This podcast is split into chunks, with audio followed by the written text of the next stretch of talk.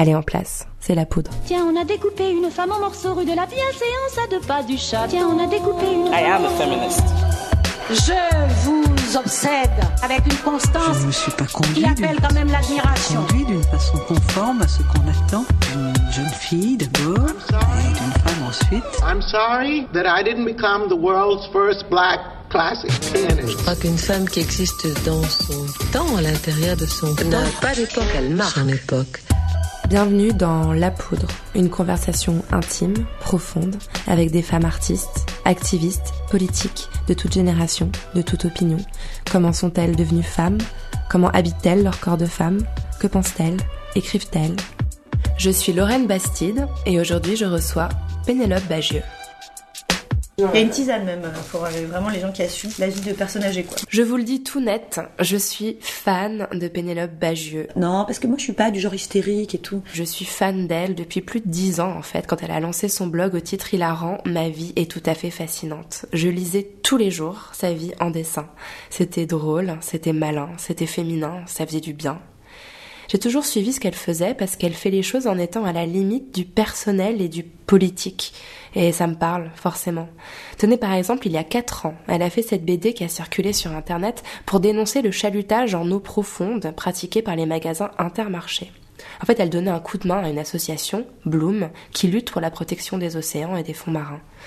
Bon bah son dessin a eu un impact tellement fort que la pétition lancée par Bloom a explosé et qu'Intermarché a dû reculer. C'est puissant un dessin. C'est puissant le dessin de Pénélope Bagieux. Et puis là récemment il y a eu sa BD, Les culottés. Je l'ai offerte à tout mon entourage pour Noël. Ce sont des vies de femmes qui ont changé l'histoire, euh, sauf qu'on ne sait pas. Pénélope Bagieux raconte ça. Elle raconte leur vie, avec humour, avec justesse, et elle change l'histoire en faisant ça. Arrêtez bordel de merde, les, les femmes écrivent de tout aussi. Quand je lui ai proposé de participer à l'émission, elle a hésité parce qu'elle aime pas trop parler de sa vie privée. Je dit qu'elle n'était pas obligée. Alors elle est venue.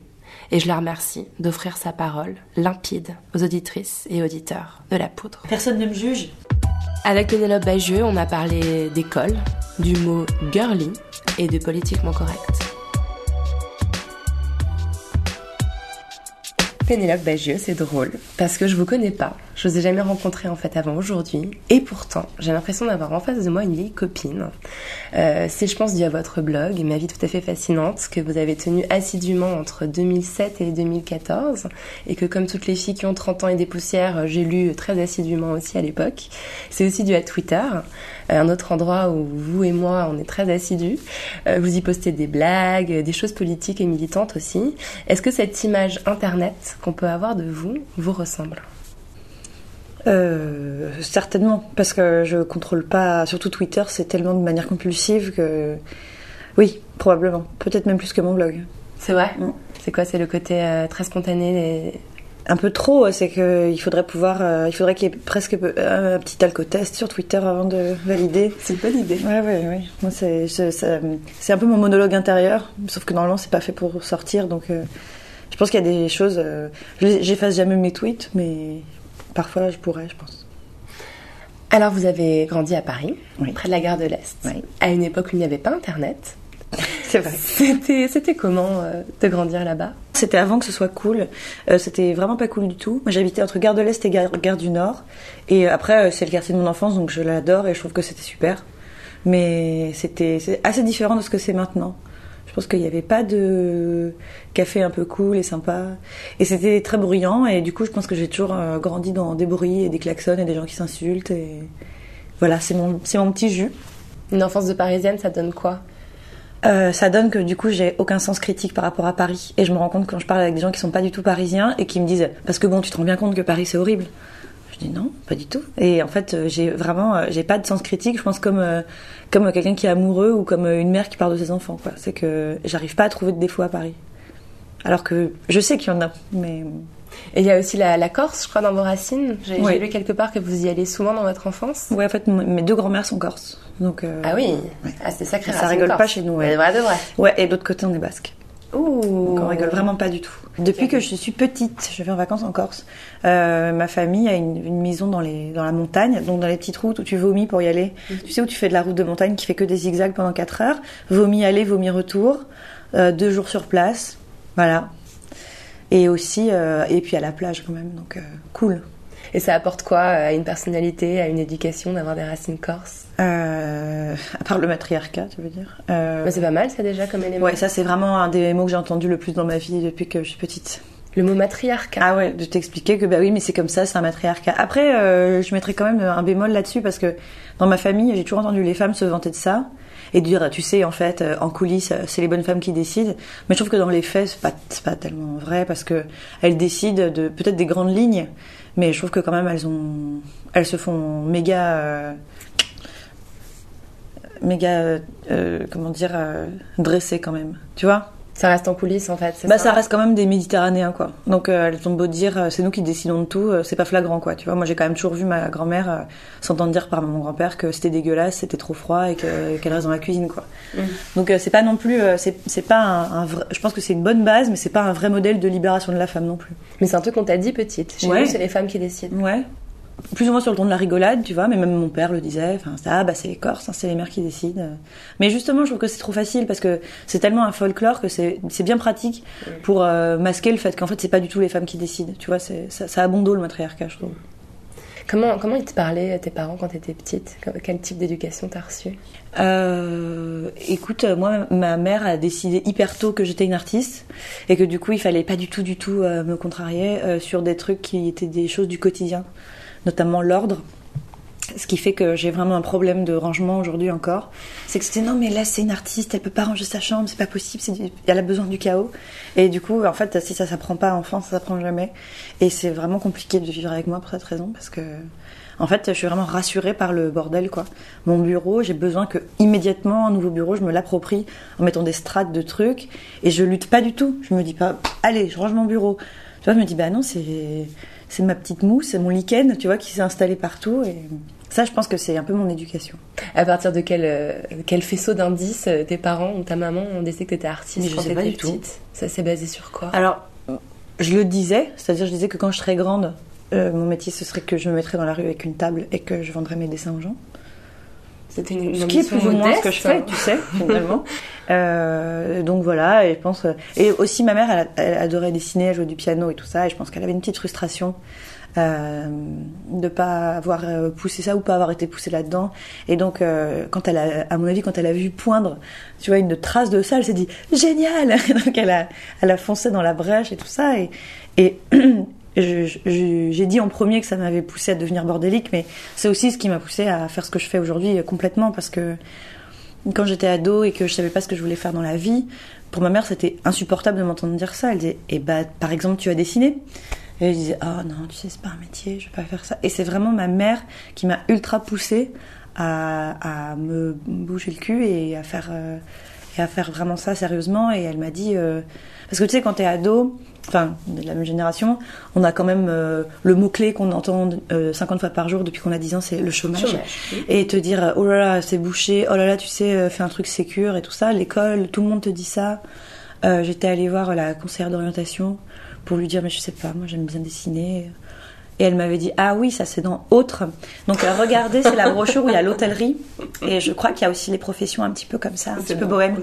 Et euh, ok super un vrai projet de vie et en fait euh, du coup j'avais dit bon bah je vais me trouver un boulot qui me laisse le temps de dessiner c'était quand même mon ambition max, tu vois, c'était de me dire. euh, Et donc j'étais partie pour euh, devenir prof d'anglais, en me disant comme ça c'est cool, le soir je dessinerai, ce sera trop bien, et je ferai des BD dans ma chambre et tout. Et du coup ma mère, euh, qui devait facepalmer intérieurement devant autant d'ambition chez ses enfants, m'avait dit, euh, ben ou alors tu te bouges un peu le cul et puis t'essayes de faire euh, de ça ton métier, tu vois. Et en fait, elle m'a, tu vois, elle m'a traîné aux portes ouvertes des écoles en me disant, regarde, c'est des gens qui font comme toi, des écoles d'art, hein, je veux dire. Regarde, tu pourrais faire ça, ce serait cool. Je disais, ouais, mais il y a un concours, c'est dur. elle me secouait, tu vois, elle me dit, bon, mais vraiment. Et en fait, elle m'avait dit un truc vachement bien. C'était, euh, elle m'a dit, bon, là, t'as 15-16 ans et tout, donc tu te rends pas compte, mais en fait, ton métier, tu vas le faire vraiment très, très, très longtemps. Et du coup, du coup, c'est vraiment un mauvais calcul de commencer tout de suite en faisant un métier que t'aimes moyennement et en disant, bah, j'aurai du temps libre, tu vois. Elle m'a dit, ah non, tu sais, ça vraiment, c'est pas un bon calcul de vie parce que ça va être vraiment difficile ta vie si tu détestes ton métier. Donc, euh, il vaut mieux que tu réfléchisses bien maintenant et que tu, tu essayes de faire tout de suite un truc qui te plaît, quoi. Très bon conseil. Elle faisait quel métier, elle? Journaliste. Elle est journaliste. Elle, elle aimait son métier, par exemple. Et elle m'a dit, tu sais, c'est long, hein, sinon. C'est vraiment long, les journées sont longues. Quand il va en disant, ah, elle est plus que trois jours et c'est le week-end, euh, ce qui arrive quand même complètement dans mon métier en plus, hein. Mais je pense beaucoup moins que si j'étais prof d'anglais. C'est marrant parce que euh, en faisant une sorte de, de psychanalyse de bazar, en, en glanant un peu ce que je trouvais sur internet à votre sujet, je me disais elle a vraiment le profil de la bonne élève quoi. Elle a fait les arts déco, Sainte Martins, euh, elle décroche des contrats directs, elle lance son blog, le truc cartonne, c'est du typique première de la classe, super studieuse. Et en fait non. Échec scolaire du fait, début à la fin. Ouais. c'est ça. Ah ouais, non, non, catastrophe. Euh, L'école, c'est vraiment que des souvenirs de, euh, de souffrance. Pour moi, c'est horrible. Mais du- quand je te dis du début à la fin, du début à la fin, c'est-à-dire, je pense de la maternelle où j'arrivais à rater des tests en maternelle. Il faut quand même le faire, quoi. Jusqu'à mon diplôme des arts déco qui était horrible, où j'en ai pleuré pendant des jours. Enfin, non, non, moi vraiment l'école, c'est une Jusqu'à la fin de la scolarité, même, même le cursus supérieur, c'était pas une. horrible. Alors attends, j'ai adoré mon école d'art. J'ai vraiment adoré tout ce que j'ai appris, les gens que j'ai rencontrés. Mais dès qu'il s'agissait de sanctionner ça par une note ou des résultats ou euh, la moindre évaluation, c'était une catastrophe. C'est-à-dire que j'ai eu la plus ma- mauvaise note de toute ma promo à la fin des arts déco, quand même. Euh, et euh, un des membres de mon jury m'a conseillé de changer de. Que- Mais, mais qu'est-ce qui, qu'est-ce qui te convenait pas? On va se tutoyer du coup là, je crois. Ouais, ouais, pardon, tu. pas de tutoyer, j'arrive- super, j'arrive pas je à préfère. Allez, assumons le tu. On est jeunes, merde. Merde. Euh, Euh, qu'est- Qu'est-ce qui te convenait pas dans le système? C'était Mais moi, il me la notation Mais non, mais j'aimerais bien dire, j'étais un mouton noir. Et... Non, moi, j'avais hyper envie d'être une bonne élève. J'étais, c'est vraiment le système scolaire qui m'aimait pas moi. Hein. J'étais pas genre cool et rebelle et j'emmerde les profs. J'avais vraiment envie de bien faire, mais juste, je sais pas, ça, ça marchait pas. Je, je, je faisais de mon mieux et c'était jamais bien. Donc voilà. Et si, enfin, c'est pas vrai. Au lycée, ça me faisait vraiment chier. Je faisais des sciences éco. euh, Mm. C'était quand même assez éloigné de ce qui m'intéressait dans la vie, quoi. Mm. Mais bon, euh, je venais d'un milieu un peu euh, pas très ouvert à ces choses-là, et l'idée c'était bah passe un bac général, comme ça après tu feras ce que tu veux, tu vois.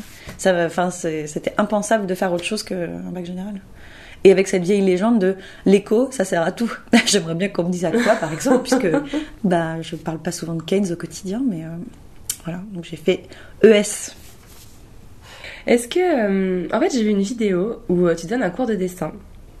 Et tu dessines toi, un truc un peu obscur, hein, j'ai beaucoup fouillé. Et, euh, et tu dis dans la vidéo que tu t'es toujours dessiné comme ça, avec ta frange dans l'œil, ce grand sourire où on voit bien euh, toutes tes dents. Comment tu te voyais quand tu te dessinais enfant? T'avais quelle image de toi? Euh, je crois pas que je me dessinais enfant, euh, vraiment. tu, dis- tu, tu- tu dis dans la vidéo, je me depuis que je suis petite, je me dessine comme ça. Ah, Je sais pas comment je. C'est difficile d'avoir un regard extérieur là-dessus. Euh. Je pense que. Je sais pas, j'ai. Les trucs que j'ai toujours eu, c'est que j'ai un grand nez, j'ai des grandes oreilles. Euh, Je sais pas. euh. Comme je disais pas trop de BD, je pense que j'avais pas un dessin qui était très marqué par la BD.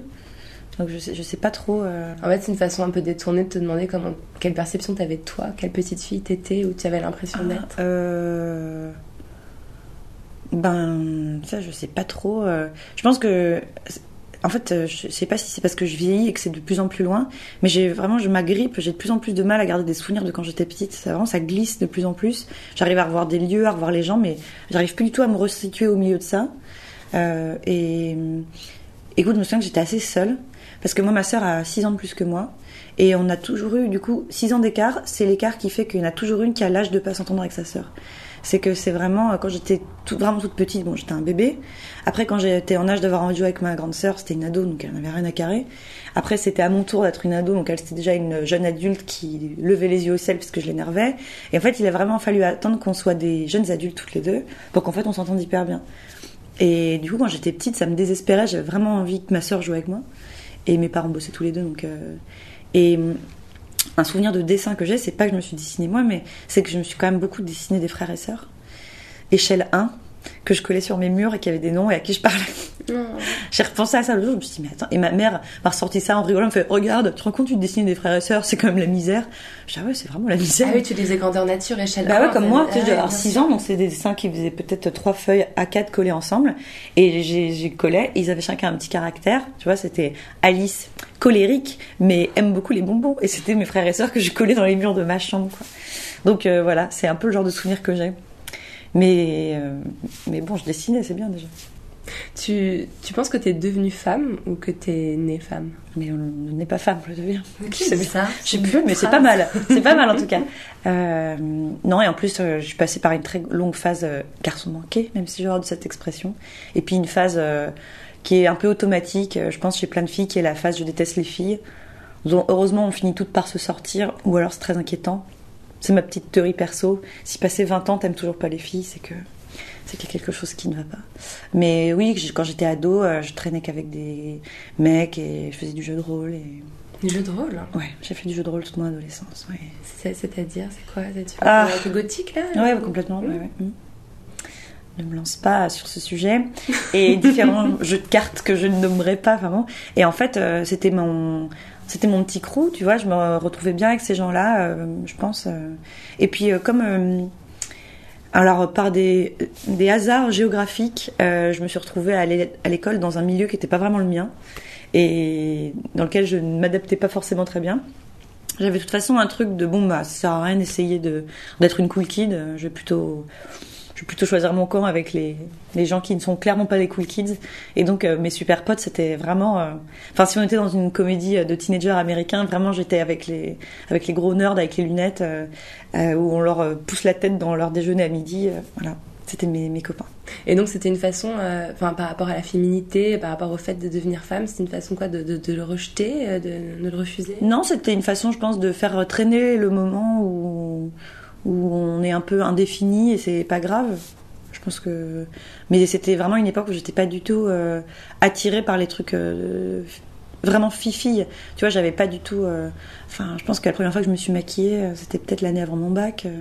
c'était une catastrophe. Et puis, parce que c'est pas non plus un truc que ma mère m'avait vraiment transmis, tu vois. J'avais plutôt grandi dans l'idée que. dont je suis revenue après, que. Euh, bon, euh, si tu faisais ça, c'est quand même que tu étais un peu superficiel et pourquoi faire ça alors qu'il y a tant de livres à lire, quoi. Donc, euh, vrai, il m'a quand même fallu un peu un moment pour me dire, en fait, c'est ok de faire les deux. Mais du coup, l'adolescence, c'était plutôt, j'étais plutôt de l'autre côté de la barrière, quoi. Et maintenant tu te sens vraiment femme? Oh bah oui, quand même. Déjà, maintenant, je, je tique quand on dit que je suis une fille. Ça fait pas très Le longtemps. mot fille. hein. Ouais. C'est marrant, ça me fait pareil. Ouais, récemment. c'est pas très longtemps, je me Mm. suis dit, fait, ça, ça devient vraiment grotesque de dire, puis on est pareil, on est des filles, et je dis, alors moi je commence à être vraiment vieille pour être une fille. Et puis c'est un mot que je commence à trouver de plus en plus condescendant et, et qui m'énerve en fait. Et je trouve plus que ça fait euh, ni vieille ni pompeux de dire femme en fait. Mais vraiment, il m'a fallu du temps. C'est un beau mot en fait, femme. Il faut le revendiquer aussi. Bah ouais, tu vois, avant je me disais, ah, eh, Julien Clerc et tout. Mais non, en fait, euh, c'est c'est vrai, enfin, il n'y a pas de raison. On dit pas un garçon pour euh, parler d'un mec de 35 ans. Après, on a le mot pratique de meuf qui donne pas d'indice Mm. sur l'âge et qui est ni soutenu, ni trop. Mais en vrai, à choisir, je préfère quand même bien être une femme qu'une fille. Donc tu as intégré euh, après ton bac une école d'art très prestigieuse, hein, l'école nationale des arts déco. Est-ce que tu te souviens euh, de la façon dont tu te projetais à l'époque dans ta vie d'adulte? Tu rêvais de quoi? Je rêvais d'avoir un travail. Quand même. Parce que ça a la peau dure, l'éducation de l'angoisse. Euh, et je, ce qui est quand même une drôle de façon d'aborder une école d'art qui est exactement un truc qui va pas te donner de travail. Vraiment, il faut le faire dans cette optique-là. Euh, C'est-à-dire qu'à la fin, tu as un diplôme dont personne ne connaît le nom. Et moi non plus, puisque je ne sais toujours pas comment s'appelle mon diplôme. Euh, C'est une école où quand même pendant maintenant 5 ans, mais à mon époque 4, on te dit non, mais t'es là pour expérimenter, essaye le métal, la terre glaise, la peinture. Donc clairement, on t'apprend pas un métier. Et moi, je me souviens que c'est quand même un truc qui est resté hyper omniprésent et que plusieurs fois, j'ai fait des interventions avec mes profs à leur dire, du coup, euh, sinon au niveau du, du travail, je vais faire quoi comme métier après? J'étais hyper inquiète. Et en plus, j'avais un prêt en cours que je devais commencer à rembourser. C'est un détail, mais quand même qui fait un- une petite pression au quotidien. Et je devais commencer à rembourser euh, en sortant de l'école. Donc il fallait quand même que je trouve du boulot. Et en fait, euh, en fait, je me souviens que dans mes fantasmes fous, parfois, euh, je sais pas, je passais dans la rue et je voyais, tu vois, des tout petits appartes qu'on voyait par la fenêtre. Et ça avait l'air d'être sympa et un peu chaleureux. Et je me disais, mais déjà, en fait, ce serait super si, j'imagine quand je, quand je serais grande, euh, si euh, j'avais, tu vois, je pouvais genre payer mon loyer. Et que tu vois, bah, j'étais dans une rue un peu sympa comme ça, puis ben voilà, je pouvais faire mes courses et tout, ce serait cool. Et voilà, je rêvais quand même très très haut quoi. Je me disais, ce serait trop cool si j'arrivais à payer mon loyer. Ouais, mais c'est fou d'avoir cette angoisse euh, pour des choses aussi euh, matérielles euh, à 20 ans. De se demander à ce point comment on va... Ben ouais. Enfin, c'était pas une angoisse, c'est que je me disais, c'est cool parce que je, pense que c'est envisageable, à portée de main, quoi. Mais c'était, c'était déjà super de me dire ce serait cool si je pouvais vivre. Mais c'est vraiment difficile quand on dessine depuis toujours de, de conceptualiser le fait qu'un jour on va te payer pour ça. C'est c'est-à-dire que ton syndrome de l'imposteur ne s'arrête jamais toute ta vie. Parce que tu dis, mais on est d'accord que c'est un truc que je fais sans effort, en fait. Pourquoi les gens me donnent de l'argent pour ça? Et du coup, euh, c'est aussi pour ça qu'en général, les artistes savent pas négocier, savent pas parler d'argent. C'est que c'est quand même vachement dur de te dire, non, mais c'est juste ça qu'on veut, on veut que je dessine. Faut pas qu'en plus je porte des choses lourdes. Ou que, tu vois. Ça a l'air bien. Ouais, c'est cool. Et puis surtout, quand même, quand t'es étudiant, en même temps, tu fais plein de boulot, pas du tout euh, épanouissant artistiquement. J'allais y venir. Parce Ah oui. qu'on a, on a un point commun. J'ai découvert que tu avais été hôtesse d'accueil, qui est quand même le job des meufs qui en veulent quand on est étudiante. Non, mais moi, je les ai tous fait. hein. J'ai été serveuse, j'ai été, j'ai tout fait. J'ai été euh, cantinière, qui reste quand même mon, qui reste très haut dans la liste de mes les boulots les plus. Ouh. Mais ça forme ce genre d'expérience, non? Ça apprend des choses sur Ça la a- vie? Bah alors, euh, pareil, moi, ça m'a appris à découvrir des gens qui n'ont pas le choix et qui font ce métier-là, pas parce qu'ils sont étudiants, mais parce que c'est leur vie. C'est-à-dire que je travaillais avec euh, uniquement des femmes qui avaient euh, entre 40 et 50 ans. Voilà. Donc ça apprend à bien fermer ta gueule. Vraiment. C'est que du coup, quand t'arrives et que tu fais oh, oh là là, je sais pas comment vous faites, moi je peux plus. Hein. Et qu'elles te disent ah bah je sais pas, en fait, moi je fais ça depuis que j'ai 15 ans et mes enfants le font aussi. Donc euh, voilà. Ah ben voilà, tu euh, voilà, t'arrêtes un peu de. Moi, je me souviens que quand j'étais euh, un moment caissière à la Samaritaine, moment vintage puisque les plus jeunes n'ont pas connu, mais j'ai été caissière à la Samaritaine et euh, enfin, je passais mes journées à me plaindre de tout, tu vois, avec mes, mes copines caissières qui avaient l'âge de ma mère et je leur disais mais j'ai tellement mal au dos, ah non mais j'en peux plus, ah non mais machin et en fait. euh, c'était vraiment, euh, quand j'y repense, c'était quel affront, tu vois. Et puis, et un jour, je m'étais embrouillée avec une de mes sous-chefs, qui était vraiment une connasse, mais bon, parce qu'il y a aussi des connasses quand même. Et vraiment, ça m'avait hyper euh, révoltée. Et je me souviens qu'il y avait euh, le syndicat euh, du, du coin, je sais plus lequel c'était, euh, qui m'avait dit il paraît qu'on t'a mal parlé, tu sais, on peut te défendre et tout. Et qui avait commencé à faire des tracts. Et j'avais une espèce d'épiphanie, je me dis mais c'est merveilleux. Et j'étais rentrée à la maison, je vais dire mère, tu sais, maman, c'est formidable. Parce qu'en fait, il y, a des- il y a des syndicats qui sont là pour défendre les travailleurs quand ils se font mal parler. Mais c'est génial. Et donc voilà, c'était un peu euh, Martine va à l'école de la vie, tu vois. Mais en fait, comme j'ai enchaîné, que j'en ai fait vraiment plein, plein, plein, euh, ça. Alors c'est horrible de dire ça, mais ça m'a appris à déjà jamais me plaindre de mon travail de maintenant. Jamais, jamais. Tu vois, même quand j'ai trop de boulot, quand c'est dur, quand je bosse avec des gens que je trouve un peu cons, tu vois, j'ai dans, mon cœur ce petit souvenir de quand mon travail c'était ma force physique. Et je me dis non, en fait, on n'a pas du tout le droit Ça de se ressemble un plaindre. peu à ce que tu disais ta mère quand t'étais petite aussi, quand t'étais Ouais. ado, genre. euh, C'est qu'en fait, c'est trop cool de faire ce que t'aimes. Donc, euh, et puis, euh, et aussi, ça te donne quand même. Enfin, je pense que sinon, si, t'as, si, si tu connais que des gens qui font des boulots comme le tien et que t'es pas passé toi-même par le fait de voir ce que c'est en vrai, enfin, je connais, je- j'entends des gens être capables de dire, enfin, ça va, euh, derrière sa caisse toute la journée, c'est pas non plus difficile, quoi. Et vraiment, t'as envie de dire, mais ferme ta gueule. Mais vraiment, tu sais, les gens te parlent tous mal, ils te regardent pas dans les yeux quand ils te parlent. T'as le dos pété, t'es payé vraiment de la merde en plus. C'est vraiment pas des boulots. euh, Enfin, il faut, il faut bien se mettre dans le crâne que c'est la vie de beaucoup de gens est vraiment plus difficile que ce qu'on imagine quoi. C'est- Ça fait un peu euh, si si, tu vois de dire ça. Bah oui, Mais, en fait, on a, on a tendance à vraiment oublier. de le rappeler. Tu vois, de se dire, ah, mais moi j'ai vraiment un boulot horrible parce que j'ai un chef qui est hyper dur, quoi. Puis, pff, non, en fait, c'est pas ça un boulot horrible, tu vois, un peu de décence, quoi. Mhm. Les boulots difficiles, c'est pas, c'est pas parce que t'as des horaires de merde, quoi. Voilà. Et dans le genre école de la vie, euh, en fait, dès que t'es diplômé, du coup, euh, Alors, Léa. euh, non, mais tu commences à bosser très vite dans le milieu de la pub. Mm. Euh, tu vas voir euh, toutes les marques, des grandes marques, t'es un agent et tu vends tes dessins en fait à Mm. des grandes marques. Alors j'ai vu un article assez vieux où tu te dis, en fait, c'est un milieu où il faut pas essayer de vendre une fille blonde si on veut une fille rousse. C'est-à-dire qu'il y a une étude qui a été faite et il fallait une fille blonde. C'est aussi un milieu qui est très sexiste, quand même, la publicité. Euh, Est-ce que ça a aussi participé à ta, ta vision du. à, me- à me rendre aigri. Ah, sûrement. Je pense que ce- cette partie de ma vie a beaucoup contribué à me rendre complètement aigri, oui. Et euh, Aigri. ben, aigri, euh, en tout cas, euh, un peu, un peu, un peu ronchon, quoi. Euh, T'as assisté à quoi? C'est- C'est c'est- c'est quoi qui t'a. Alors, il faut encore une fois remettre les choses dans leur contexte.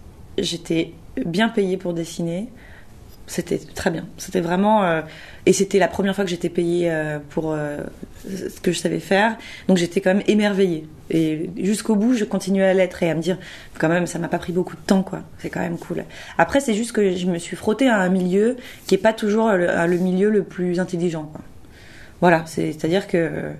Mais c'est un serpent qui se mord la queue où les gens qui doivent décider de ce qu'on va mettre dans les pubs ont envie de faire des choses intelligentes, mais partent du principe que c'est pas ce que les gens attendent, et donc disent ouais, mais c'est ça les gens, pff, non, mais fais de la merde plutôt. Et les gens qui regardent les pubs disent bah c'est de la merde, et on leur dit ouais, mais tu sais la pub c'est comme ça, c'est de la merde. Et en fait il y a une double non-attente mutuelle comme ça des, de- des gens qui produisent pour les gens qui consomment, qui font qu'on dit donc on- à aucun moment on remet ça en question, on fait juste euh, ok, on fait juste que euh, ben, les filles elles savent pas lire une carte routière, elles savent pas faire un créneau, puis ça les fait rigoler. Et on dit monsieur quand madame prend votre carte pour les soldes n'oublie pas voilà. Et on dit mais on pourrait pas changer de blague en fait un peu non? Ah ben, on va faire ça alors. Donc euh, voilà au bout d'un moment euh, c'était un peu dur mais en fait euh, en parallèle j'ai commencé à faire de la BD qui a été une respiration très précieuse et qui a fait que j'ai réussi à, à, tu vois trouver mon compte dans dans ça et à me dire ben au moins je essaie de faire des belles images. Quand quand j'ai le pouvoir de refuser qu'on fasse un truc qui, que je trouve euh, nul et ben je peux le dire. Et en plus je peux me permettre de perdre un ou deux boulots comme ça donc c'est pas grave. Donc ça m'est arrivé de plus en plus d'ailleurs vers la fin de dire non ça je peux pas dire ça c'est vraiment pas possible parce que et en plus de ça où tu interpelles les gens tu dis mais mais toi ça te fait rire Hein, tu trouves ça marrant de faire ça? Ben je me suis pas posé la question. Je dis, mais pose-la toi tu vois. Bonne idée, tiens, regarde. pourquoi c'est si, si embêtant? Et sur la fin, euh, je dis sur la fin comme si euh, j'avais arrêté de travailler, je travaille toujours, mais vraiment maintenant ça m'arrive, enfin ça m'est arrivé il y a moins de deux ans de vraiment me battre avec euh, des gens pour la couleur de la peau d'une fille sur une couverture de livre. Et on est vraiment arrivé au point où j'ai dit alors je ne ferai pas la couve en fait. C'est-à-dire que maintenant c'est ça ou c'est rien, ou alors je veux entendre votre argument, je veux entendre que vous me disiez que c'est un problème qu'elle soit pas blanche. Je veux vous l'entendre dire. Assumez quoi. Mais non, c'est pas ça, mais c'est juste que pour la chromie du chien. Non, non, non. Est-ce que c'est un problème qu'elle soit pas blanche? Voilà. Bah, c'est-à-dire que bon, euh, il faut quand même que les gens se reconnaissent, donc euh, je- voilà, il faut que les gens se reconnaissent, d'accord, c'est ça. Bah oui, parce que et en l'occurrence de dire oui, mais c'est pas le sujet. Là, c'est pas le sujet. euh, c'est pas un livre sur. euh, je suis sur quoi? Bah, c'est pas un livre sur ça, donc euh, pourquoi est-ce qu'on mettrait euh, Voilà.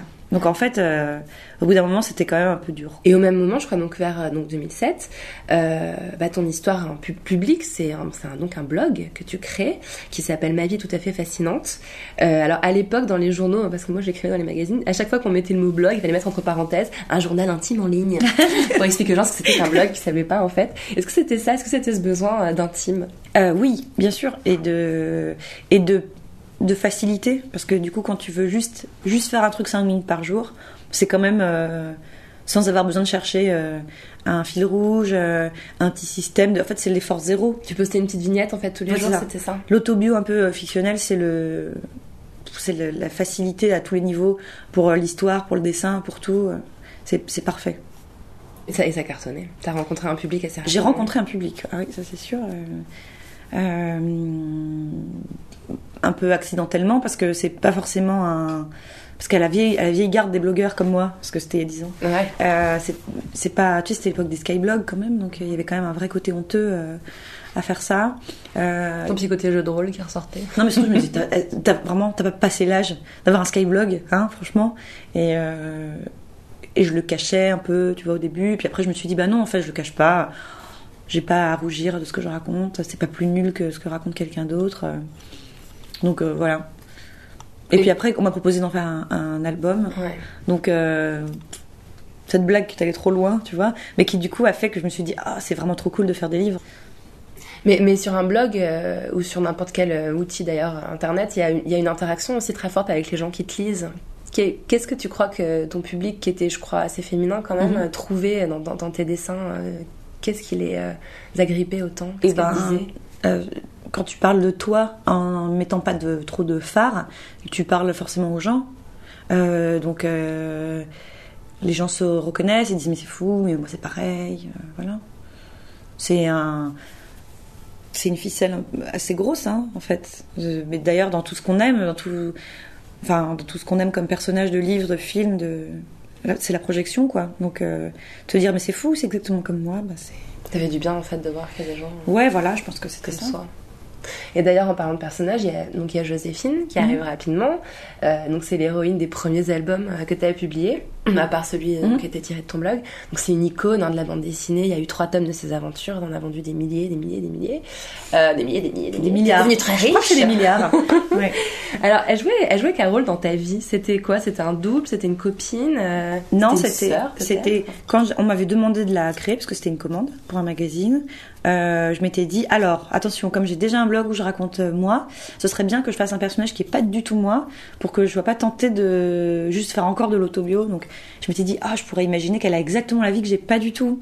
Donc euh, elle bosserait dans un bureau et elle aurait des machines à café et des collègues voilà qui étaient tous ces trucs que je fantasmais donc que j'ai jamais vu de ma vie euh, en gros et où je me disais ce serait ce serait rigolo et puis elle aurait des dossiers et euh, elle aurait des, collègues et une secrétaire et tout. Et je trouvais ça trop drôle. C'est vraiment, je joue à la Barbie qui a un métier, qui a un vrai métier. Et puis elle aurait une famille vraiment de merde avec une sœur qui serait vraiment pas sympa avec elle. Du coup, ça ferait. En fait, je me suis vraiment dit, c'est mon anti-moi. Du coup, ce sera vraiment drôle. Et c'était une époque où j'étais archi maquée jusqu'au cou. Et donc, je me dis, et alors elle serait célibataire, elle galérerait avec les mecs, ce serait trop marrant. Donc, c'était c'était le maximum de, fiction que je pouvais imaginer ce qui est quand même un peu limité, tu vois, mais je me disais, et voilà, du coup, c'est trop marrant parce que c'est le contraire de moi. Et ce qui est marrant, c'est que dès que tu crées un personnage féminin, les gens sont persuadés que c'est toi.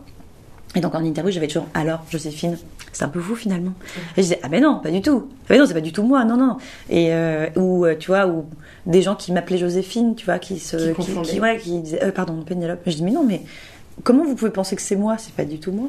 Et puis, euh, en fait, euh, c'est un ressort un peu artificiel de dire ce sera le contraire de moi, parce que ça s'essouffle vite, quoi. C'est-à-dire que dire elle va à la machine à café, elle a une sœur méchante, c'est quand même pas un pitch, donc euh, au fur et à mesure, elle s'est quand même étoffée. Et puis après, comme souvent, quand tu tiens un personnage longtemps, il finit par exister tellement fort dans ta tête, c'est tellement une vraie personne dont tu connais toutes les réactions, qu'en fait, ça devient très facile de raconter ses aventures, parce que tu lui présentes une situation et il réagit quasiment tout seul. C'est que je me dis ah ben non, pas du tout. Joséphine ne ferait jamais ça. Enfin, tu vois, c'était.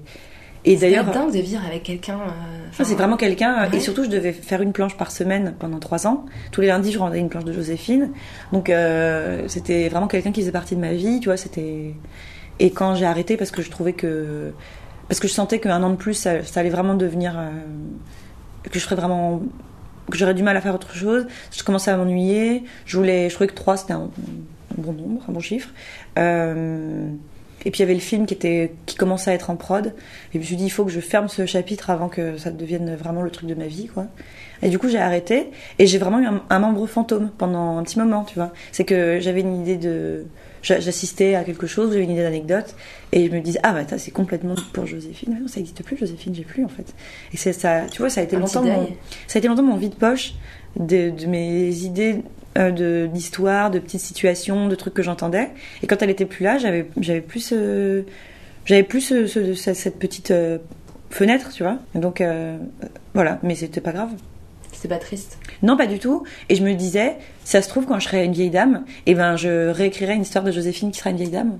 Tu vois? Genre, qu'est-ce qui, a- qu'est-ce qui a bien pu lui arriver 50 ans après? Euh, Qu'est-elle devenue? Qu'est-elle devenue? Elle habite avec une femme dans un ranch. Elle élève des animaux. Ah, j'adore. Ouais, C'est un bon destin pour elle. Euh, on parlait de Joséphine, et, euh, mais en fait, le, héros de ta première œuvre, c'était un mec. C'est un film d'animation qui s'appelle Film de rire. Je l'ai vu sur Vimeo, il est encore là. Ah bon Ouais. Bah, dis donc, normalement il n'y a plus. Bah, il était là, je l'ai vu. Euh, Ah oui. Et c'est un mec, euh, un, un film d'auteur, enfin un auteur de film d'animation euh, qui, qui essaye de faire un film à succès. Et, euh, et après, j'ai un peu fouillé et puis je me suis rendu compte que dans Cadavre et Ski aussi, euh, bah, finalement le héros, d'ailleurs tu dis dans une interview, c'est aussi le mec, c'est un peu l'auteur euh, qui, qui vend plein de bouquins. euh. Donc pourquoi, pourquoi des hommes euh, en, en héros de tes premières fictions? Alors, pour, pour finir de rire, je suis très déstabilisée que tu l'aies vu. Ah. non, c'est vraiment comme les photos cachées, honteuses de l'adolescence. Je sais fouiller. Euh, dans Fini de rire, euh, c'était moi et il fallait que je le déguise. Et du coup, euh, je me suis dit, bah, si je fais un mec, personne ne se rendra compte que c'est moi. Euh, habile. Et, et, euh, et Thomas Rocher dans Cadavre Exquis, euh, c'est moi déguisé aussi avec une barbe et des lunettes. Du coup, il a que des, des- mes mimiques de main. C'est terrible. Enfin, quelqu'un qui me connaît qui est Cadavre Exquis dit, mais le mec, c'est toi. C'est vraiment, il est, il est pas du tout crédible, quoi. C'est vraiment, c'est vraiment une fille avec un masque de mec. euh. Euh, je suis pas du tout Zoé l'héroïne, pas du tout du tout. Et alors encore une fois, hyper drôle de voir la, tu sais la, psychanalyse des critiques de livres qui font donc euh, Zoé c'est vous, mais tellement pas. Donc euh, voilà, c'est juste euh, au début j'avais l'impression que pour que je fasse un tu sais, on, c'est toujours pareil, les filles, on, est, on, est tellement habitués à se projeter dans des héros hommes, parce que le masculin c'est le neutre, qu'on se dit, si je veux que mon personnage soit crédible et qu'on arrive à lui prêter tout un tas de qualités et de caractéristiques, il faut que ce soit un homme, parce que sinon ça va être la fille. Donc si j'en fais un homme, il pourra être euh, euh, égotique, euh, carriériste, ambitieux, machin. Si c'est une, si c'est une fille, c'est non, c'est bizarre. On va plutôt faire un mec. C'est la Schtroumpfette, c'est le fameux syndrome de la syndrome- exactement. La fille, bah, c'est la fille. Elle peut pas tout faire. Déjà, elle est la fille, ok? Il y a le sportif, le rigolo, bon, il y a la fille. Et du coup, le mec, on- il va pouvoir être euh, celui qui génère l'humour et pas celui qui passe les plats ou dont, qui où les blagues sont faites à ses dépens. C'est quand même compliqué de créer un personnage de comédie féminin en disant non, mais c'est elle qui va être drôle, hein. On va pas juste se foutre de sa gueule. Et ça va pas non plus être de l'humour de ah, c'est un bureau de meufs et c'est toutes des garces entre elles, tu vois. C'est quand même. euh, ça l'est de moins en moins parce qu'il y a beaucoup de modèles qui démocratisent ce truc-là, mais c'est difficile de se dire euh, non, non, le personnage drôle, ça va être la, fille. Et moi, j'ai des amis qui écrivent en comédie euh, en équipe qui disent c'est vraiment un, un truc à détricoter à chaque fois, de dire et là, trop marrant telle situation, le mec dit ça, et où à chaque fois, c'est te dire pourquoi ça pourrait pas être la fille en fait qui le dit Oui, c'est vrai, ça, en fait, oui, ça pourrait être la fille. C'est dur de penser à faire que ce soit les filles qui soient drôles. D'ailleurs, euh, ce qui est drôle parce que, enfin, donc t'as fait des mecs héros et on a longtemps dit de ta bande dessinée qu'elle était, attention, mot atroce, The girly. girly. Ouais. Ah, the G-word. Ouais. C'est quoi ce mot et, pour- et pourquoi on te l'a collé Alors, temps Maintenant, avec le recul, maintenant je suis vieille, euh, je pense vraiment que c'est un mot qui a été, bon, inventé par des hommes, c'est sûr, mais euh, qui est vraiment juste le, le mot le plus condescendant possible pour dire euh, euh, avec des femmes et avec une esthétique dite féminine. Et, et en fait, et à chaque fois en disant ah non mais je dis pas ça de manière péjorative. Ça ne peut pas ne pas être péjoratif. ça ne peut pas. C'est comme de dire non mais quand je dis que c'est de l'humour de beauf, tu sais c'est plutôt le côté sympa du beauf. Mais non, ça peut pas être sympa de dire ça. Déjà c'est le cloisonner à une moitié de la population, ce qui est quand même assez embêtant puisque ça se saurait s'il y avait une façon d'écrire comme une femme ou une façon de lire comme une femme. Je, voilà. Et donc euh, c'est le mettre, euh, c'est le, tirer vers le bas dans un genre qui en plus peut être vraiment cool parce que moi j'adore lire des histoires euh, d'autobio de femmes, je trouve ça hyper cool et encore plus quand il y a des détails de vraie vie et que c'est drôle et que c'est bien vu. Ai pas à avoir honte de lire ça et je trouve ça malheureux de dire oui ben c'est comme le truc avec euh, tu sais le truc tout rose moche, c'est un truc de fille. Je dis mais pourquoi est-ce qu'on n'y a pas un tel grand sac fourre-tout pour les histoires d'autobio masculines pourquoi est-ce qu'on n'a pas cet, équivalent-là? Et vraiment, ça a été. Et en plus, c'est aussi un très bon moyen d'essayer de diviser l'écriture féminine en mettant, en donnant des bons points et des mauvais points. En disant non mais là c'est vraiment bien tu vois c'est pas un truc girly. Et donc t'as des femmes qui vont se défendre de ça en disant non mais moi je fais un truc mais c'est pas du tout girly. Dis mais arrêtez avec ça arrêtez d'avoir honte de ça. Si ça veut dire euh, deux filles ben, tu sais en fait si c'est girly. Le problème c'est pas est-ce qu'on l'est ou pas c'est le problème c'est ce mot en fait qui donc, euh, j'ai vraiment arrêté de me battre contre ça.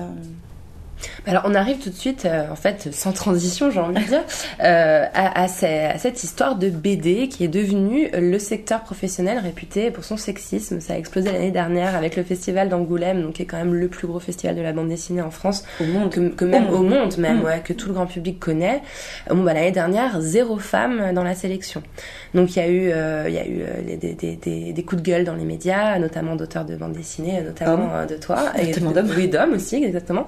Alors c'est quand même marrant parce qu'on aurait pu en citer plein d'autres, hein, des milieux sexistes, euh, je sais pas, La le police. droit, le journalisme, la police, la politique, la banque, l'aviation, la finance, la restauration, la programmation, la santé, la cinéma. Bon, je m'arrête.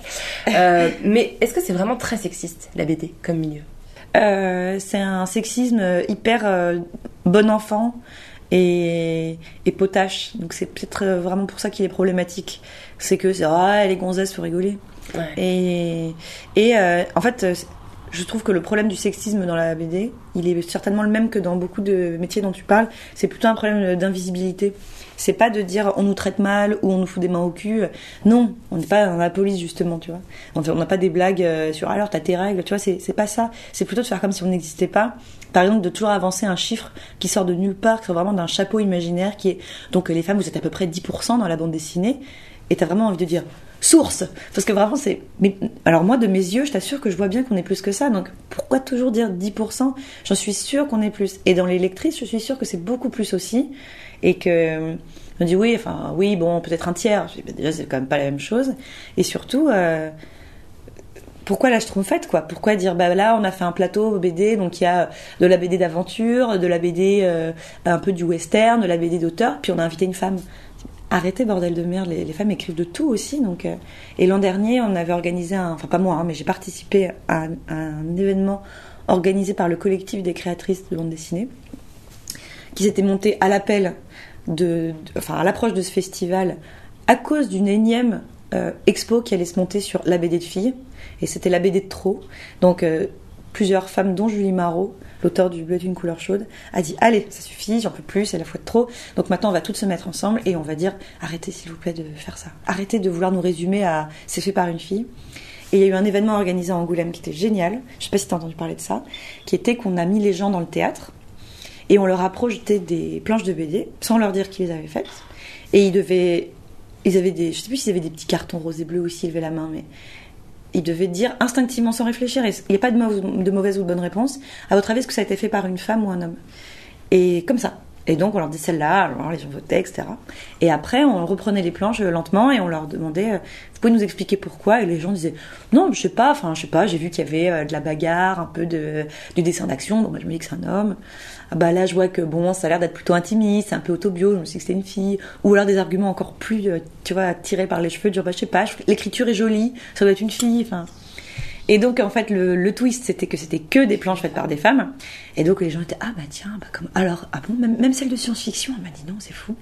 Et voilà c'était de dire est-ce qu'une bonne fois pour toutes on pourrait arrêter de dire euh, avec énormément de condescendance. C'est vrai que c'est l'année où Angoulême euh, aussi y a tous les médias ont interrogé le festival sur alors c'est vrai que vous êtes sexiste? Et que je pense vraiment couteau sous la gorge et un peu en panique les organisateurs ont eu cette phrase très malheureuse de dire on aimerait bien en mettre des, des femmes dans la liste, mais c'est pas notre faute, il n'y a aucune femme qui a marqué la BD. Euh, Mais personne ne relit tes communiqués de presse, comment se passe, c'est pas possible. Donc là, c'était vraiment la... Donc après, ils ont changé la liste, finalement pas fait de liste, enfin c'était vraiment la, la panique, quoi. Mais cette année, ils ont mis la parité dans les jurys. C'est Posy Simmons qui est présidente du jury, donc... euh, voilà. Comme quoi, faut gueuler. Comme quoi, quand on gueule, en fait, Faut ça marche. C'est ça, hein, c'est- on en revient toujours là. Alors, bah, bah, ce, dont tu parles, donc, ça s'appelle euh, le collectif BD Égalité. Mm. C'est encore en ligne. J'ai passé euh, des heures à lire le texte qui est vraiment magistral, hein, le- le- la charte que vous avez euh, publiée. Moi, j'avais j'avais fait plein de copier-coller, mais je vais pas tout lire. Mais il y a un passage que je trouve mais tellement salvateur. Définir les goûts et aptitudes des gens selon leur sexe biologique ou leur genre est un préjugé qui ne repose sur aucune réalité. Les études neurobiologiques et non, les- en neurobiologie et en psychologie expérimentale démontrent que le développement cognitif se fait de manière égale chez les deux sexes. C'est quand même bien de le rappeler, quoi. Ouais. Je trouve ça fabuleux. Ouais, ouais. Et donc ça a changé les choses.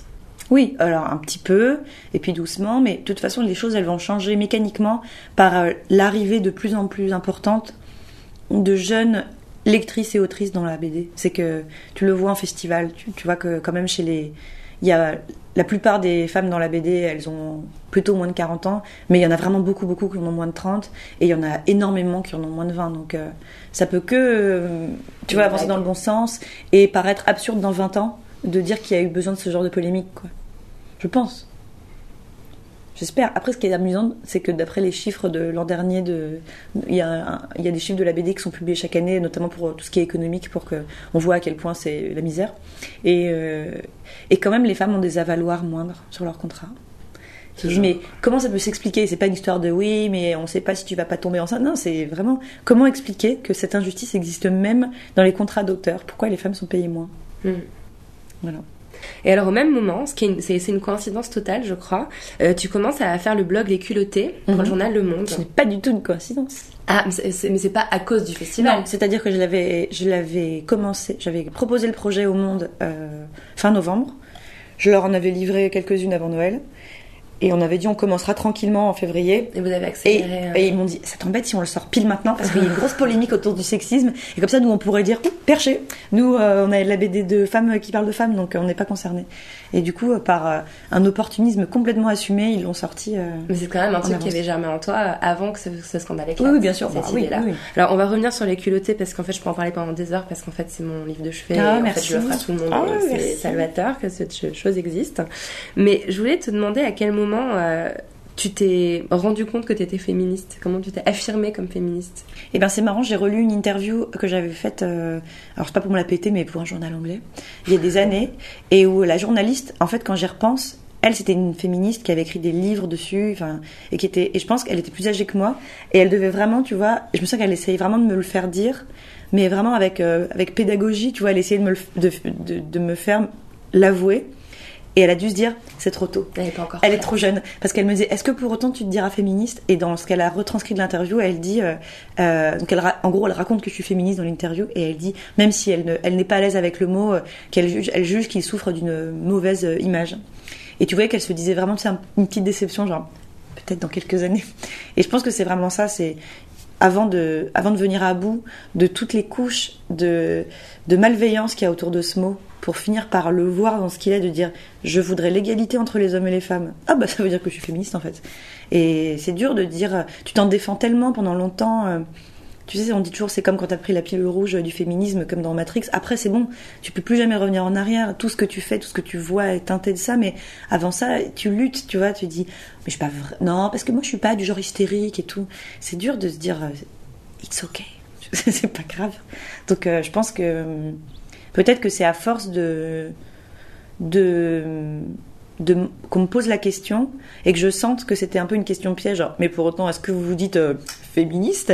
Et à force de voir que c'était un mot qui était autant décrié je pense que ça m'a mis la puce à l'oreille et que je me suis demandé pourquoi on avait aussi peur de ce mot? Pourquoi est-ce qu'on le brandissait toujours comme un tu vois comme un, truc qui allait diviser les gens comme la haine des hommes? Et peut-être que c'est en réaction à ça que j'ai fini par me dire mais en fait euh, si complètement et c'est marrant tu vois par exemple pour les culottés ça m'est arrivé encore là que des journalistes souvent des hommes quand même, euh, me demandent ça comme si c'était genre la question off gênante qu'on demande à la toute fin, genre est-ce que ça vous embête si on dit en fait finalement quelque part en fait que vous êtes un peu, euh, pardonnez-moi mais euh, féministe quoi Et tu dis mais évidemment, évidemment Michel, mais tu vois il faut quand même, euh, c'est toujours un truc un peu Hum, ouais, ouais. Bah ouais, faut prendre des pincettes pour employer ce mot. c'est ça, et je pense que je suis vraiment pas du tout la plus. la- celle qui est au- en, en première ligne, parce que quand tu vois par exemple les youtubeuses qui s'affirment comme féministes, mais c'est même plus des insultes qu'elles prennent, parce qu'elles ont des menaces de mort, tu vois. Invitation à laisser.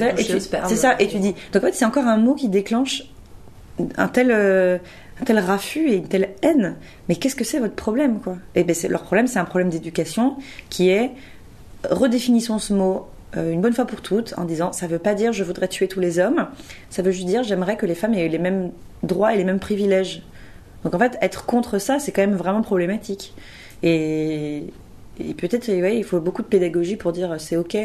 Et, euh, et ouais, ouais, même Beyoncé, elle est féministe en fait. Il n'y a pas les bonnes et les mauvaises. En fait, ça, ça marche pas comme ça. Et euh, c'est voilà. Alors les culottés, bah merci en fait. Euh, c'est un super boulot que tu fais. Enfin, c'est tellement important. Euh, donc pour euh, pour euh, quelques les- aux auditeurs qui ne connaîtraient pas encore cet Mais où album, étiez-vous euh, Oui, oui, chez vous. Alors les culottés racontent des biographies de femmes exceptionnelles qui ont été invisibilisées euh, par l'histoire. Euh, Il y a par exemple Margaret Hamilton, la sorcière du magicien d'Oz. et Il y a les sœurs Mirabal, égérie et martyr de la contre-révolution dominicaine. Zinga, une reine d'Angola du XVIe siècle. Euh, moi, c'est une démarche qui me rappelle un peu celle de l'artiste Judy Chicago. euh, qui est très très haut dans mon panthéon personnel, et de- du Dinner Party, euh, qui est en fait une grande table où elle a dressé le couvert pour 69 euh, femmes euh, qui ont changé l'histoire sans la marquer. C'est une démarche très militante, elle est exposée maintenant au musée féministe de Brooklyn. Est-ce que euh, ta démarche, elle était très militante aussi? Euh, pas, pas en me disant que ça allait l'être, euh, mais encore une fois, les réactions que ça a provoquées m'ont donné l'envie que ça le soit. C'est-à-dire, euh, les seuls doutes et réticences que j'ai rencontrés quand j'ai proposé le projet, qui étaient vraiment de l'étonnement et pas du tout de la malveillance, mais c'est de dire, et du coup, que des femmes? Il n'y aura pas du tout, du tout d'hommes en fait. D'accord, ah ok. Mais il, a- il pourrait y en avoir un peut-être. Et tu dis, mais pourquoi? Pourquoi en fait?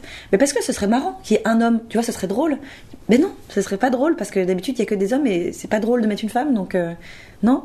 Et je me suis dit bon ben, et tu sais même moi, en me disant ouais mais est-ce que c'est suffisant comme sujet de dire bah c'est juste des portraits de femmes, tu vois, ce serait peut-être bien qu'il y ait quand même un, fil conducteur, qu'il y ait autre chose. C'est vachement dur, tu t'auto-censures tellement à te dire est-ce que c'est vraiment intéressant de parler de portraits de juste des femmes euh, comme ça? Et, et en fait oui parce que parce que c'est toujours les mêmes, sinon c'est toujours euh, Marie Curie et Jeanne d'Arc et Bon, en fait, il y en a d'autres, donc. euh, Il y en a plein.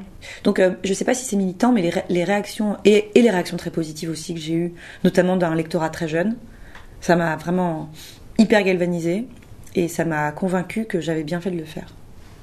C'est peut-être prétentieux de dire ça, de dire ah les gens sont, les gens me disent que j'ai vraiment bien fait de faire mon livre, mais c'est pas forcément un truc que t'entends à chaque fois, tu vois, donc c'est Mais quand t'as, quand t'as une réception positive, c'est quand même euh, que t'as, que t'as mis le doigt quelque part hein, où il fallait, quoi. Ouais, et puis que ce soit pas le- les mêmes gens, ça m'a vraiment. Et puis aussi, euh, après, euh, c'est- c'est c'est toujours cool, mais c'est aussi. euh, c'est- je crois que jusqu'ici, c'est mon livre qui marche le mieux. Ah ouais? Ouais, C'est vrai? Ouais. Donc, euh, c'est vraiment. Ça me fait tellement plaisir. Tu vois, c'est. Quand je pense que je me suis dit, est-ce que c'est suffisamment intéressant de raconter juste des, des portraits de femmes? Bah ouais, en fait, ça intéresse les gens. C'est vraiment te dire, euh, les histoires de gonzesses, en fait, ça intéresse les gens. C'est pas. Mais c'est aussi une histoire, euh, enfin, tu l'as employé tout à l'heure euh, très tôt dans l'interview et je te remercie, euh, de l'invisibilisation. C'est vraiment ça. Et, et, et raconter des vies, des vraies vies dans le détail, c'est tellement rare en fait qu'on laisse aux femmes un espace pour exprimer leur, leur vécu. Ouais, et puis la, la, réaction que moi j'avais à chaque fois que j'ai découvert ces femmes-là, dans le passé, parce que c'est des histoires que je trimballe depuis longtemps, à chaque fois c'était Mais comment ça se fait que j'en ai pas entendu parler alors? Et c'est vraiment le point de départ de toute cette réflexion-là c'est Mais oui, comment ça se fait que ces femmes qui ont fait toutes des trucs extraordinaires à différentes échelles, pourquoi, pourquoi j'ai pas vu mille biopics sur elles? Pourquoi est-ce qu'elles sont. Pourquoi je les ai découvertes en arrière-plan du biopic de quelqu'un d'autre? Ou euh, en figurante mentionner euh, trois lignes dans un documentaire sur un, Wu Zetian, qui est la seule impératrice de Chine, comment ça se fait qu'à 30 ans, j'en avais jamais entendu parler? C'est quand même, il y a une femme impératrice de Chine, pas une femme de l'empereur, quoi.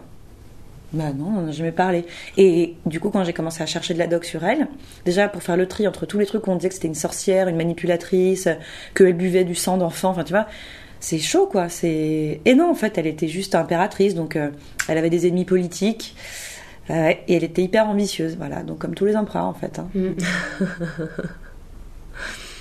T'as dit dans l'Obs, ce sont des destins qui me touchent et qui m'inspirent. Ces femmes ont rencontré l'adversité, elles ont subi une pression familiale et ont été confrontées pour beaucoup d'entre elles à l'impossibilité de faire des études. C'est un peu l'inverse de toi en fait. Ouais. Mais je chéris ma chance euh, d'avoir eu accès à, tout ce que je voulais, et matériellement et, moralement. euh, on m'a jamais rien interdit. On m'a plutôt suggéré certaines voies. Tu vois, je pense toujours à ça, mais je suis sûre que j'aurais pu être pas si mauvaise que ça euh, en maths si on m'avait pas dès le début dit oh alors ça ma pauvre, alors les maths, tu vois. Tu vois, l'éternelle voix des filles littéraires, pourquoi? Pourquoi faire ça? Peut-être que c'est moins le cas maintenant, euh, je me rends pas compte, mais mais quand j'ai commencé à montrer une envie de quelque chose, on m'a plutôt poussé à le faire et on m'a plutôt dit qu'il n'y avait aucune raison que ça marche pas. Et je me rends bien compte de la chance que j'ai parce que parce que ça, fait tout en fait. l'éducation fait vraiment beaucoup, euh, l'accès à, l'éducation, mais aussi la certitude que tu peux faire ce que tu veux en fait. Et c'est vrai que c'est un truc que toutes ces femmes dont je parle avaient très intérieurement l'impression qu'elles elles pouvaient y arriver, mais, mais vraiment malgré tout leur entourage, quoi. C'est que on leur a quand même rabâché euh, du, tout le temps que ça servait à rien parce qu'elles étaient euh, euh, des femmes ou qu'elles étaient trop moches ou trop vieilles ou Et il y a aussi quelque chose qui, me- qui me touche, c'est que tes culottées, euh, elles sont pas toutes européennes. Est-ce que c'est un soin particulier que tu as pris d'aller piocher euh, ces biographies, ces destins dans des cultures différentes, que ce soit pas que des femmes blanches euh, Bien sûr, bien sûr, euh, qu'elles soient pas toutes blanches, qu'elles soient pas toutes jeunes, qu'elles ne soient pas toutes cisgenres. mhm. Euh, mais que, bien sûr, de, sinon ça, en fait, sinon c'est contre-productif. Sinon, ça n'a aucun intérêt de raconter ça. Si c'est pour dire, regardez, il y a quand même des femmes extraordinaires en Europe. Mhm. Enfin, bah non, c'est une autre forme de de- d'invisibilité. Sinon, c'est juste de dire. euh, je, je me fais pas du tout, euh, tu vois, une porte-parole quelconque euh, de l'intersectionnalité. C'est Bah, pas du tout ça. Je serais pas que j'allais employer dans deux secondes. je suis pas du tout légitime hein. pour ça Bien et c'est pas mon sujet. Mais en revanche, je pouvais pas euh, prétendre à montrer la, tu vois, la richesse de la diversité des femmes en maintenant à celles qui me ressemblent moi. Mm. C'est absurde. Mm. Et je suis pas allée les piocher en me disant il m'en faut une. J'ai essayé de vraiment pas fonctionner en, en quota en disant ah ben c'est con du coup j'ai pas d'asiate, tu vois. Mm. C'est pas ça, mais en revanche j'ai dû faire la démarche de les chercher et j'ai dû chercher plus. Ça c'est vrai que qu'il y a de la prose euh, quand même vachement plus abondante sur euh, les grandes femmes du XXe siècle blanches américaines euh, que sur les autres quoi. Donc il faut aller les chercher plus, mais après dans la façon de toi les mettre en scène et les raconter, tu les rends, tu les tu lisses en, en les rendant toutes aussi admirables et et euh, et en en palliant aux trous de documentation, en disant je vais broder peut-être plus pour certaines parce que j'ai moins de doc, mais au final ça va être complètement homogène et on va juste se dire mais c'est génial, il y en a partout. Mm. Et pareil pour l'âge, tu vois. C'était hyper important que ce soit pas toutes des, des, des femmes de 30 ans, quoi. Mm. Donc, Mais je euh, donc je voulais qu'il y ait des mamies, vraiment, tu vois, et plutôt des bien gueulardes et bien fortes. J'adore celle du phare. Comment elle s'appelle Virginia Reed. C'est ma préférée. C'est ma chérie. mignonne, petite mamie, là, elle est Oui. géniale. Oui. Qui a sauvé un phare. Qui a euh, sauvé le phare de toute Montauk. Oui. Et pour, sur laquelle, pour le coup, il n'y a aucune doc qui existe, hein, puisque c'est vraiment. euh, tout le monde s'en fout.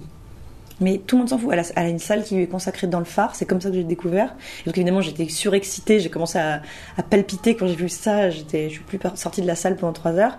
Euh, mais il n'y a rien sur elle. C'est personne, tu vois. Elle est morte d'Alzheimer tout seule. euh. Alors quoi, elle a... enfin, tu peux expliquer en deux mots ce Oui, qu'elle a elle fait a, elle a, elle a, elle habitait euh, sur Long Island, enfin sur Long Island, et du coup, elle a, la falaise est sujette à l'érosion, et donc la côte de Long Island recule, recule, recule, et tout au bout de la côte, il y a le phare de Montauk, qui est très beau, mais qui était condamné et qu'on allait arrêter, éteindre, et puis laisser euh, emporter par l'océan, parce que l'océan avance tellement que voilà. Et elle, elle avait trouvé, elle était c'était une femme très maligne qui avait vraiment une intelligence très pratique et très visuelle. Et pour sa propre maison, elle avait fait un système de, de, petits paliers de terrasses avec des roseaux contre la falaise. Elle s'était rendue compte qu'elle arrivait à arrêter l'érosion de la falaise de son jardin. Et donc elle s'est dit, mais elle est allée proposer au service de la ville de Montauk de, de faire la même chose pour le phare. Donc personne ne l'a écouté. Il se trouve qu'effectivement c'était déjà une, dame à la retraite et qu'en plus elle faisait, je crois vraiment 1m45. Donc euh, ils ont dit, bah, qu'est-ce qui se passe mamie? Bah non, t'es gentille mais laisse tomber. Et elle a dit, bah et si je le fais moi? Si ça vous coûte pas un centime si je le fais moi? Et donc ils lui ont dit, bah, bon courage, tu vas bien t'amuser. Et elle l'a fait avec euh, des bénévoles qui étaient des étudiants, des retraités. Elle y a passé tous ses week-ends pendant 15 ans absolument tous ses week-ends. Elle a reterrassé entièrement toute la falaise devant le phare de Montauk et elle a empêché l'érosion et donc le phare a pu continuer de fonctionner. Et on lui a, le président Reagan lui a écrit une lettre pour la remercier et on lui a donné une petite médaille. Et puis voilà. Elle est morte. Et elle est morte d'Alzheimer euh, plus tard, euh, voilà. Et donc c'est ce que je raconte dans la BD parce que ça m'avait tellement touchée. Une des bénévoles qui, une des étudiantes bénévoles est devenue aide-soignante et c'était elle qui s'occupait d'elle quand elle était vieille et vraiment vraiment très Alzheimer. Et elle l'a accompagnée à l'inauguration de la salle Georgina Reed euh, dans le phare et elle disait, euh, elle se souvient plus en quelle année on est, mais elle peut encore expliquer exactement comment techniquement on fait les terrassements parce que ça elle l'oubliera jamais. Et derrière de reparler, j'ai envie de pleurer. Ouais, Enfin, c'est elle est vraiment, euh, pff, elle est, c'est vraiment une, c'est pour moi c'est l'exemple, c'est ex- exactement les genres de femmes qui m'ont donné envie de faire ce livre. C'est, on va pas faire un film sur elle, on va pas diluer ça sur deux heures. Il faudrait rajouter une intrigue romanesque, il faudrait rajouter une histoire d'amour pour que ce soit un film. Est-ce qu'on peut pas juste dire, elle a passé tous ses week-ends pendant 15 ans, même sous la pluie, alors que c'était une vieille dame euh, à faire ça, parce qu'elle était tellement têtue. C'est quand même hyper cool, c'est la meilleure mamie du monde, quoi. Il y, a, il y a aussi quelque chose de très respectueux dans ta démarche. Euh, par exemple, quand tu écris la biographie de Christine Jorgensen, euh, qui est la première célébrité transgenre, en gros, Mhm. si on résume son, son- sa trajectoire, Mhm. tu as demandé à des amis transgenres de relire l'histoire parce que tu avais vraiment à cœur de pas faire d'erreur, par exemple, de pronom, de Mhm. pas employer un il alors qu'il fallait employer un elle. Euh, c'est quelque chose qu'on pourrait qualifier de politiquement correct. Pour moi, c'est intersectionnel. Enfin, c'est un mot, voilà. Moi, je suis pour le politiquement correct. Voilà. Ben. En fait, tu vis à New York depuis quelques années et je voulais savoir si c'était un truc que tu avais compris ou assimilé en, en vivant aux États-Unis ou c'est quand même quelque chose qui fait carrément partie de la, Non, du euh, quotidien. Non, je, je pense que c'est Internet qui m'a adressé au politiquement correct, positif, qui est que c'est pas grave en fait de faire attention à pas blesser les gens. En fait. C'est plutôt pas mal. Bah ouais, et euh, oh bah on peut plus rien dire. Bah ouais, en fait, si ça fait du mal à des gens, on peut plus le dire. Et invoquer systématiquement le point des proches et tout ça, non, en fait, il faut arrêter. On n'a pas besoin d'être méchant pour être drôle. Euh, le fait d'être euh, gentil et de blesser personne, c'est plutôt une forme d'intelligence, en fait. Et, ouais, demandons aux gens si on ne leur a pas fait de peine. Et surtout, partons du principe que s'ils disent que c'est blessant, c'est que c'est blessant. euh, venir discuter de la peine qu'on fait aux gens en disant mais non mais fallait pas le prendre comme ça, c'était une blague. Non, en fait, si on te dit bah en fait c'est transphobe, ouais désolé c'est raciste, c'est sexiste en fait, bah il faut dire alors d'accord, désolé je retire. Et vraiment on gagnerait beaucoup de temps euh, si une bonne fois pour toutes on se disait euh, non c'est vrai on peut pas rire de tout. Euh, je rentre de Washington. Mais oui je sais j'ai vu ça. Oh là là, ça devait, bien. ça devait être tellement bien. Mais c'était complètement fou. Euh, il y avait la marche des femmes, donc. Et euh, t'as défilé toi aussi. Mmh, J'ai vu sur. Twitter, t'étais à. New York. Mmh. C'était comment Raconte. C'était génial. C'était vraiment salvateur parce que la veille, même si je m'étais promis de pas regarder, comme tout le monde, j'ai quand même regardé l'inauguration et c'était vraiment horrible. L'investiture de Donald Trump. Parce que tout d'un coup, c'était pour de vrai, c'était sûr. Il y avait plus. Jusqu'au bout, on s'est dit oui, mais peut-être que la veille, il va y avoir un, je sais pas, un, un séisme. Et puis finalement, non, mais là, il était vraiment là, sur le perron, à faire son thumb up comme ça, là, euh, avec euh, avec tous ses enfants derrière. Et, et le moment où les Obama sont partis, c'était, on avait envie de crier. J'ai envie de. Papa me laisse pas. C'était vraiment genre, partez pas, restez s'il vous plaît. C'était horrible. Et, et donc on avait vu ça, c'était vraiment la gifle de se dire bon ben ok cette fois c'est parti, c'est vraiment parti pour 4 ans. Et du coup le lendemain de voir qu'en fait non non non attends, il y a quand même la moitié du pays qui n'a pas du tout voté pour ce mec-là. Et dans ce pays où ils ont tellement peu une tradition d'insurrection, tellement peu à New York il y a même pas une place pour se retrouver pour faire une manif, tu vois, c'est pas c'est vraiment ils vont pas ils sont pas dans la rue. Enfin, ils sont pas comme nous à être dans la rue tout, tout le temps. Eux ils sont plutôt ils votent et après ils s'en tiennent à leur vote. Et là, ça devait être encore pire à Washington mais New York c'était la marée humaine compacte dans toutes les avenues. Mais vraiment, et, des gens de tous les âges, des hommes, des femmes, des, euh, très vieux, des bébés avec des pancartes autour du cou. Et c'était super de dire ah mais en fait vous vous allez pas vous laisser faire. Et beaucoup de pancartes qu'on a vues, c'était c'est seulement le début.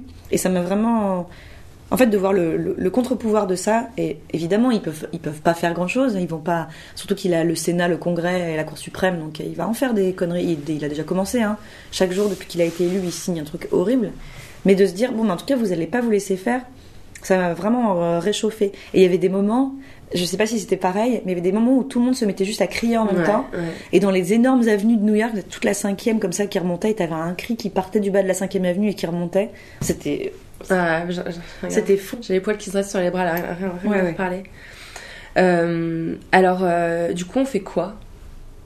Ouais, ouais, ça, euh, Parce que, parce que c'est, tout ça, c'est, cette manif, c'était fabuleux, mais moi, il y avait un côté un peu qui me faisait penser au 11, jan- au 11 janvier, Ouais. où on était tous là à marcher après Charlie en se disant Ah, c'est magnifique La France se lève contre l'obscurantisme, et puis deux jours après, genre Ouais, t'es Charlie, t'es pas Charlie Ouais, c'est vrai, t'as raison. Ouais.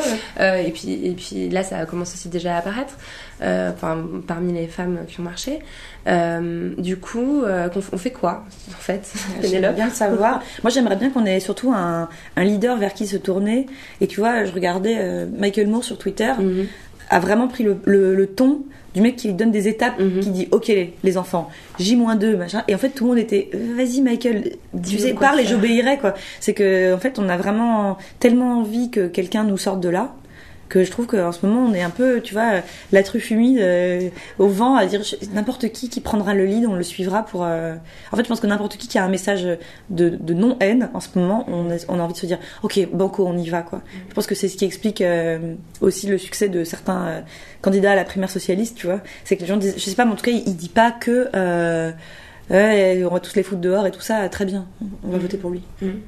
Mais, ce que, mais ce, que, ce que tu fais, je trouve, c'est aussi euh, déjà très fort. Enfin, c'est aussi un acte euh, qui, qui pose sa pierre dans cette réflexion-là, de, de, de parler de femmes, de parler de féminisme, alors que c'est pas, t'es pas politique. euh. Bah, en tout cas, moi personnellement, ça m'aide à m'apaiser, tu vois, à, à pas être trop une boule de rage tout le temps. Déjà, j'essaie de le faire pour moi. Je crois que c'est le moment idéal pour te poser la question que je pose à toutes les femmes qui passent ici. Quel est ton rapport avec ton utérus? Euh, euh, ça va bien. euh, je sais à peu près le situer. Quand je vois un plan en coupe, je comprends où il est. Je sais pas, on lui prête visiblement beaucoup de, de, de pouvoir magique sur le caractère, sur l'humeur, sur les choses que les filles peuvent ou pas faire. Ça a l'air d'être quand même de naître avec.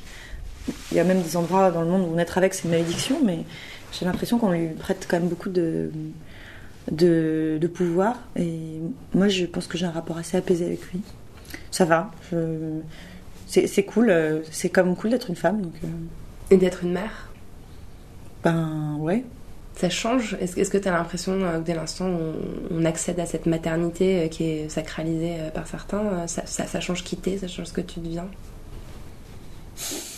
Je sais pas trop. Je, je sais pas. Je saurais pas trop dire. Hmm. Sûrement. Hmm. Ouais. Ok.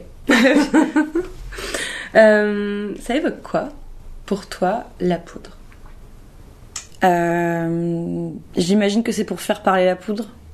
Plutôt que pour la poudre aux yeux. Je sais pas exactement quelle est la, la baseline Il n'y de a, ton pas- podcast. y a- y a pas de bonne C'est juste réponse. la poudre. Moi, ce que j'aime, c'est justement que tout le monde en a une vision complètement différente et ça m'intéresse de, de les, de les compiler.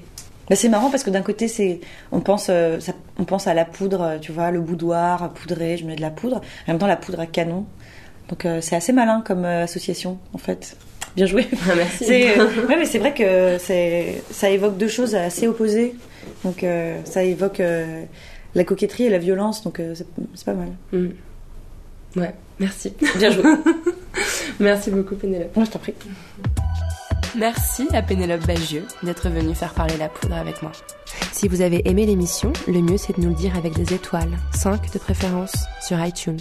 Vous pouvez aussi nous rejoindre sur les réseaux sociaux Twitter et Instagram où nous partageons toutes les recommandations culturelles de nos invités. N'oubliez pas de vous inscrire à notre fabuleuse newsletter sur notre site nouvellesécoutes.fr et cliquez sur La Poudre. La Poudre est une émission produite par Nouvelles Écoutes. Elle est réalisée par Aurore Meyer-Mailleux avec Zisla Tortello, assistante de production, et Zaki Halal pour le mixage. Retrouvez toutes nos émissions sur nouvellesécoutes.fr.